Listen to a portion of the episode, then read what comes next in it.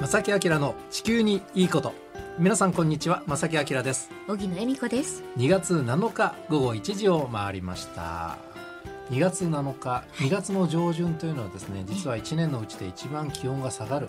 ああそうなんですね。平年ですとね1月の下旬から2月の上旬というのが一番気温が下がると、で違う言い方をしたらあようやく寒さも峠をこれから越えるなという時期ではあります。そうなんですね。まあ、まだまだねあのええ寒の戻りはありますけれどもねこれからはあの気温が上がる日も徐々に増えていくかなという予想、まあ、長期予報では2月は気温が平年よりも少し低めという予想もあるんですが、まあ、そんな中でもね、ええ。え結構暖かい日は増えてくるかなと。いいな。僕はあの寒いの嫌いなんで 期待も含めてという。本当ですね、えー期待含めて、なんですけれどもね、あのまあそういう時期ではあるということですよね。で、あの今日はですね、はい。あの高校生の方々と電話をつないでお話をお聞きしようと。はい。えー兵庫高校生環境未来リーダー育成プロジェクト。こちらに参加された高校生たちと電話をつないでいろんなお話今の高校生が考えていることをね伺いたいと思います。しばらくの間ですが皆さんお付き合いください。この番組は公益財団法人兵庫環境創造協会の提供でお送りします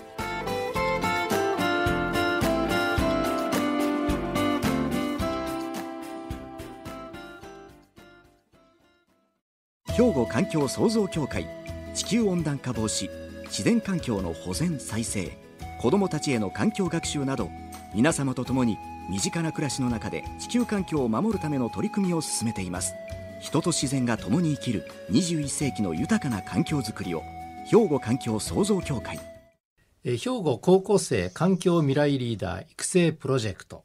えー兵庫県が主催する次世代に向けての環境問題解決に向けて、まあ、そのリーダーを育成しようという、まあ、高校生対象のプロジェクトはいありますね。ねえー今回はですね昨年の10月2日に第1回目の研修がスタートして1泊2日の合宿も含めて合計5日間にわたるプロジェクト。まあ、内容としては各分野の専門家の方の講義やグループに分かれてのワークショップそしてえー最終日に研究発表。そして参加者同士の意見交換で締めくくられるというものなんです。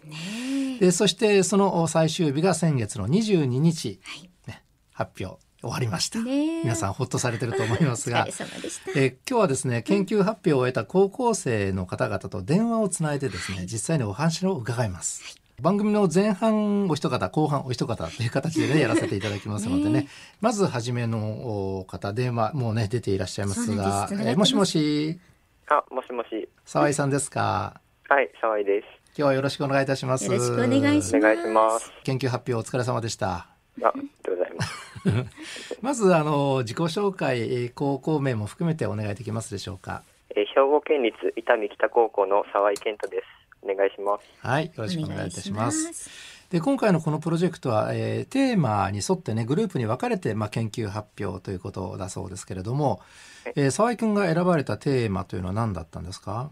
はい。あの、職場 MM というものの促進について研究をグループで行いました。職場 MM MM モビリティマネジメントというものの略で、うん。職場 MM というのは、職場の通勤の際に自動車とかではなく、まあ、自転車とか電車を使ってもらううんというものの活動案を研究をしました。いいですよねなるほど、はういん私も大好きこういう発想通勤通学を、えー環境に優しいやり方にしてはどうかとそうですねい。うことなんですね。はい。うん今回は特に通勤の面で重視して考えました。あなるほどで実際はその沢井君はどのような研究結果といいますかね。えどういう形でそのテーマに取り組んでいかれたんですか？ままずグループで、まあ、実際に自動車のデメリットであったり、まあ、うん自転車を使うメリットというのを挙げていって、うん。でその後で、まあ、どうやったら自転車を使ってもらえるかというのを考えていきました。その後に、まあ、3段階のピラミッドというのを考えまして、はい。自転車をどの程度使うかというのを参考に、まあ、一番上が一番自転車を使う、まあ、通勤で自転車のみを使う企業。うん。でその次が自転車と公共交通機関を使う企業。うん。はい。で一番最後にえー自転車と、まあ、自動車うん。を一緒に使う企業。というので、まあ、グループ分けをしてグループ分けをもとにあのどの程度、まあ、保証を行ったり、まあ、うん。どのように対策を取るかというのを考えました。なるほど。まあ、さらに、まあ、あの距離的な問題でも、まあ、自転車だけでは不可能といううん。場合もありますので、まあは、い。一番下のグループも設けました。なるほど。なるほど。あの今あの資料手元にあるんですが理想のピラミッドということでねあの3つあの作っていただいて非常に分かりやすいねあの視覚的にも分かりやすいあのやり方なんですが。どうでしょう沢井君これあの、まあ、理想って書いてますでしょ？これなかなか現実に向かうにあたっては結構大変な部分ってありますか？どうですか？どんな感じでしょう？そうですね、うん。現実、まあ、本当にあの自動車を、まあ、減らせるのかという、まあ、心配もありますし、うん。はい。まあ、このピラミッドだけでは、まあ、ちょっと難しいんじゃないかというのもうん。あって、うん。まあ、他にもあの、まあ、自動車の駐車場廃止であったり、まあ、有料化というのも考えました。さて今回ね沢井君これあの今回のプロジェクト参加されてはい。見ていかがですか、まあ、率直なご感想としては。まあ、あの講義を聞く中ではうん。気候変動の複雑さとか、まあ、自分たちはなんか分かっているつもりでも、まあ、全然本当は知らなかったみたいなうん。ことがとても多くてうんはい。それでも4回の活動を通して、まあ、たくさんのことを学んで、まあ、グループの人たちとたくさん考えることができたので、うんまあ、新鮮な考えに気づくことができてとてもいい機会だったなと思いました。あなるほど。うんあの環境に関する情報ってあの僕の実感ではねもうとにかく海外が進んでるじゃないですか日本に比べたらね。なのでやっぱり海外のあのメディアサイトであるとか環境保護団体そういうところにアクセスすると全然知らない情報とかあのあったりするのでそっちもねぜひ積極的にやってみてください。はい、またねもう目から鱗状態になると思うんですよね。い。ろんな僕たちは知らない情報とかね動き行動があったりするのでね。沢井君まあ今は高校生でね頑張って勉強されてると思うんですが将来はどのような仕事に就きたいと思いますか？まあ、将来は、まあ、気候変動とか地球温暖化について、まあ、研究を行って、うん。まあ、それに具体的な対策を考えたいと思ってます。素晴らしいでまあ自分が研究するだけじゃなくて、まあ、はいさらに、まあ、多くの人々にその環境問題を知ってもらうために、まあ、講義とか講演というのもたくさん行えるようになりたいと思ってます。あーなるほど。頼もしいですね。ね頼もしい。多分そういうお仕事っていうのはこれから先は本当にもうメインでねなくてはならない仕事になってくると思うのでね。なんか打ち合わせの時はねお おしゃべりがボソボソだったんですけどもやっぱりテーマになるとしっかりとねあのもうさすがですね。さすがです。はい。沢井君これからも頑張ってくださいね。はい、ありがとうございます。はいありがとうございます。ありがとうございます、えー、沢井健人さん、はい。えー伊丹北高校2年生、テーマは職業 MM ラジオをお聞きの皆さんいかがでしたでしょうかね。若い人たちはこのような、ね、取り組みをどんどんされてますのでね。皆さんもぜひお尻を叩かれるように いや 本当に嬉しい。期待ね、はい。してます。沢井君今日はありがとうございました。ありがとうございました。頑張ってください。えさてここで一曲挟みまして後半はですねこのプロジェクトに参加した高校生もう一方、電話つないでねお話を伺いたいと思います。ここで一曲をお届けします。バックストリートボーイズで I want to that way はい、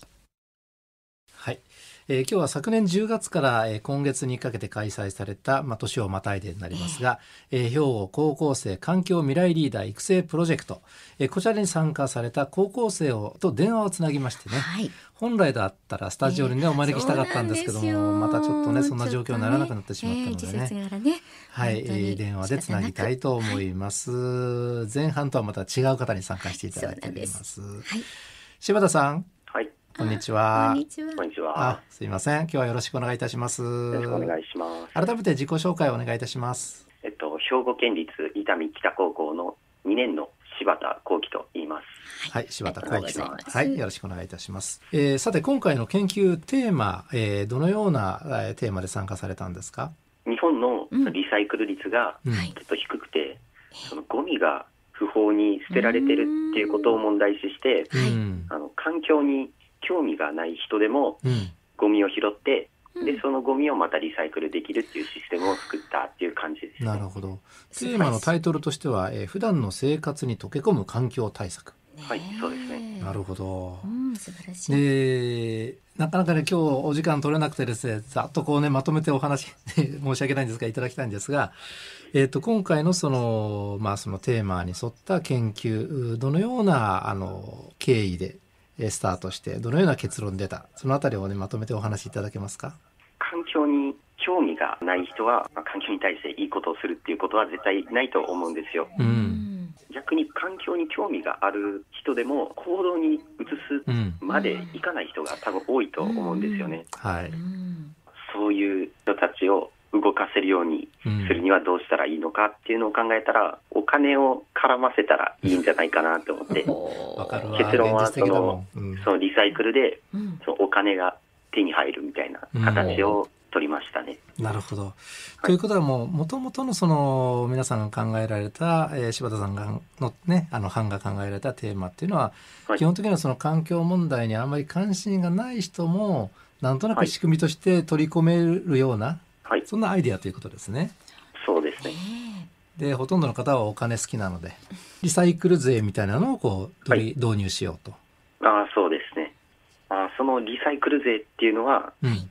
そうなんか例えばなんですけど、はい。その飲み物とかのペットボトルとかあるじゃないですか。はいその値段をうん。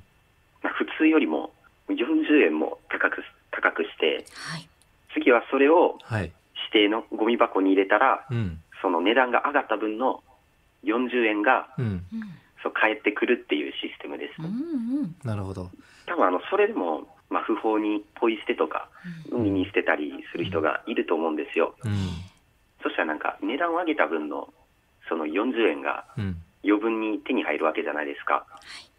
だからそのお金を今度はあの環境に対して、まあ、活発的に取り組んでいるその会社にその寄付とかできたらいいなと思ってます。でも実際その例えばそのペットボトルに入った飲料それを40円値上げしてってなったら多分飲料水って企業が作るじゃないですか。はい。ね。そしたらちょっと売れないんじゃないかとかはい。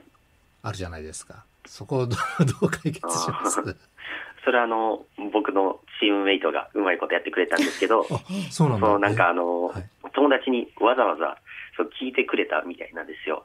ええ。もし飲み物を何円までうん。ならあげてもうん買ってくれるかっていう、うんそうアンケートをちょっと取ってくれてたらしくて、これぐらい値上げしてもまあでも飲みたいから買うだろうっていうそのあそうですね。方法。うんそれで45円ぐらいが確か出たんですよ。うん45円までなら上がっても大丈夫っていう感じでうん出たんで、ううんん。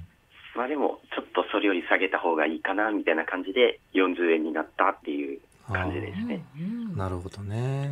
はい。でもそうか、いいペットボトル1本40円ってのはそこそこだよね、って僕は思うけど高いですね。ね。なのでだからこれをその環境にあまりこう意識高くない人たちがどれぐらい納得するかっていうところですよね。まあそうですね。うんいやでもしっかりねそこをリサーチしてねうんはいアンケートを取って、うんううんなんかでもそその発想自体はね、はいあの本当に正しい方向いであのいい取り組みになるかなとうん思うんですけども、思いますよ。はい。多分そうなるとあれですよねあのもしポイ捨てする人たちがいたとしてもはい。そういうねゴミを拾うっえていう行動にももちろんつながりますもんね。えはい。はい、そうですね。えうんこれだからゴミ問題の解決にもえなります。なると。えはい。なるほどね。うん。うん。なかなかこの観点がねやっぱりお金を絡めるっていうのは面白いかなと思いますけれども。さてあの今回ね、はい。あの塩田君このプロジェクトに参加されてみて、実際どのような感じでした、感想を一言で言うと。まあやっぱ最初は全然知らない人たちうん。ばっかで、うん。まあ、なんかよくわからんけど、うん。自分よりみんな賢いんですね、めちゃくちゃ。なんか、なんか素直な率直な意見ですね。はい。かなりちょっと焦ってたんですけど。まあちょっとあの、喋っていろいろ意見出したら、うんなんかすごい意気投合というか、あらうんうん素敵。まあ、いい方向にうん仲良くなれたなっていう感じうんでよかったなと思いまああよかった。うんあのー柴田さんじ実際にその高校にか通われててす。はい。その環境に関する授業とかあーはい。講義とかっていうのはあるんですか？普段のカリキュラムの中で。その環境専門の授業っていうのはもう全くないですよね。なんかあの、たまに保険の授業とかって、はいはい。絶対あの、必理習で取らないといけないと思うんですよ、学校で。えええでそこで、ちょっと環境問題をやるぐらいで、まあ多分あの、まあ高校とかやっぱ定期テストとかあるじゃないですか。はいそこでもなんか保険はその場しのぎで勉強するみたいな感じの人が多分多いと思うんですよう。ん。うんだからなんか環境問題が詳しく頭に残ってる人っていうのはもうほぼいないんじゃないかなと思いますね。ああそうですね。ということはやっぱり SNS とかいろんなそういうのを使って環境に関する情報っていうのは個人的には得てらっしゃるんですか、ああ、そんな感じですね。ううんんあの最近若い人たちの活動がすごい活発だってねあのたまにニュースになったりして、はい僕もすごく実感してるんですけども。周りのお友達の例えば何パーセントぐらいがその環境に興味ある感じですか、うーん。まあ、ざっくりですけど。本当にざっくりなんですけど、ええもうゼロに限りなく近いとああ思いますね。やっぱり。そうなんですね。はい。ということは今回のテーマもねターゲットとしては環境に関心のない人たちうん。向けなので、はい。ねこれ絶対必要ですよね。本当ですね、はい。なるほどえ。ねあの最後に柴田君ね将来、はい。やっぱり環境に関する仕事に就きたいと思ってらっしゃるのかそれとも別のなんか興味があることがあるのかそのあたりはいかがですか、ああ、まあそこについてなんですけど、うん。はい。なんかあの、今まで、まあこの、まあ環境未来リーダー育成プロジェクトにはい。参加しなかったら、ええ。あの絶対環境に行くっていう道はなかったと思いますね。でうん。まああの、大学進学とか考えてるんですけど、はい。まあそこでもあの、環境学も結構いいなとか思っちゃってたりして、う んうん。そうですね、あの、絶対環境系の仕事に就きたいってわけではないんですけど、はいそういう仕事でもいいなっていう感じにはなってますね。うんただね多分もう近い将来今もそうかもしれませんけども、どんな職種選んでも、はい。あの環境問題はやっぱり大事な問題になってね取り組むべきものになってると思うんですよね。はい。あの今 SDGs っていうね、うん言葉がご存知ですか？あね、うん。あのまあ、持続可能な社会づくりをするための17の項目。でこれにも気候変動問題とかもちろん入ってますしね。だからどんな仕事をするにあたってもうん。そういう知識っていうのはめちゃくちゃ大事になると思うので、ね別にその環境問題を仕事にしたいっていう狭める必要は僕はないと思うので、はい。ね、どんな仕事多分これから、ね、社会人になるにあたっていろんな経験もするし、ね、あ別の興味ももちろん湧いてくると思うんですけどそういう時にもはいやっぱりちょっとはこの環境に意識を持っとくっていうのかな、はい。ね、それはすごく大事かもしれないねですね。今回のことでね、ねいい情報が入って、はい、いい経験されたかなとすごく思います。ねはい。うんはいどうもありがとうございました。今日はありがとうござい短い間ですました。けれども今。回は。ありがとうございます。伊丹北高校2年生の柴田幸輝くんね、後半お話を伺いました。ありがとうございました。ありがとうございました。兵庫環境創造協会地球温暖化防止自然環境の保全再生子どもたちへの環境学習など皆様と共に身近な暮らしの中で地球環境を守るための取り組みを進めています。人と自然が共に生きる21世紀の豊かな環境づくりを兵庫環境創造協会えさて今日は月始めということで先月分のね番組からのプレゼントの当選者の発表したいと思います。はい、もうね、まさきさん、毎週毎週ですけれども、たくさんのメッセージとともにね。はい、プレゼントのご応募ありがとうございます。ありがとうございますはい、ちょっと、あの、一気に読ませていただきたいですね。はい。えー、まさきあきらさんってね、こんにちは。いろいろね、本当に勉強になりますとメッセージをいただきました。えー、ラジオネームがないので読ませていただいてもよろしいでしょうか。堺からいただきましたね。えー、上本節子さんでよろしいでしょうか。ありがとうございますありがとうござい。ます。えー私は37年前三女を出産した途端にあ来る年の春から花粉症になってしまいました。ということでね、え辛い嫌な季節が来ますがもう開き直って1年に一度訪れるお客さんかなという感じでしんどいですけど。まあなんか今年は少ないという話も聞きましたがいつ頃来るのか教えてなんていうメッセージをいただきましたけれどもね。あのもうね、はい。関西でも花粉はね、スギ花粉飛び始めてるんですって。まあまだまだ量は少ないですけれどもね。はい。なるほど。うん、なのでこれから残念ながら本格化するんですが、ええ。あのおっしゃる通り昨年よりはね少し少なめという予想があります、ね。そうですか、はいあそれは朗報ですね。まあうまく付き合って乗り切ってください。はい、はい。私も仲間ですよ。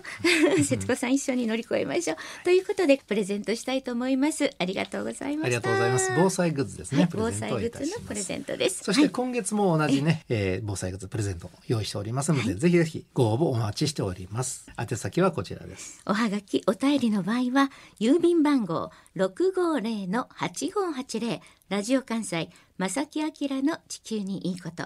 ファックスでは零七八三六一の零零零五メールではまさきアットマーク jocr ドット jp こちらまでお寄せくださいお待ちしています。はい、お待ちしております。ということで、正木明の地球にいいことは今日はこの辺でお別れいたします。ご案内は正木明と、小木野恵美子でした。それではまた来週。さよならこの番組は公益財団法人兵庫環境創造協会の提供でお送りしました。